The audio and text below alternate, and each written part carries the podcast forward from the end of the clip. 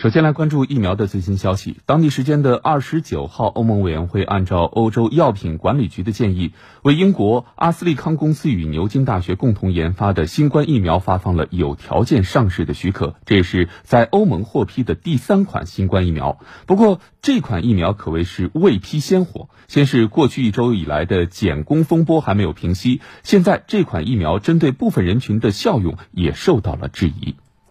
当天，欧洲药品管理局正式建议为年龄在十八岁以上的所有人群接种阿斯利康疫苗，但德国新冠疫苗委员会的专家已率先于二十八号对这款疫苗在六十五岁以上人群中的效用表达疑虑，并且不建议老年群体进行接种。与此同时，欧盟和阿斯利康疫苗交付的争端也在持续升温。欧盟委员会二十九号公开了与阿斯利康签订的疫苗交付合同的部分内容。证明阿斯利康此前承诺把英国两处工厂生产的疫苗供应欧盟。此外，二十九号早些时候，欧盟委员会决定从本月三十号起实施疫苗出口透明与批准机制的相关措施。根据规定，如果疫苗生产商要向非欧盟国家出口欧盟已预先采购的疫苗，必须提前通报并获得批准。就在二十九号晚些时候，欧盟委员会又紧急撤回了疫苗出口限制条例，原因是条例将触发英国脱欧协议中的爱尔兰北爱尔兰议定书第十六条，会对欧盟国家向英国的北爱尔兰地区出口疫苗同样实施限制，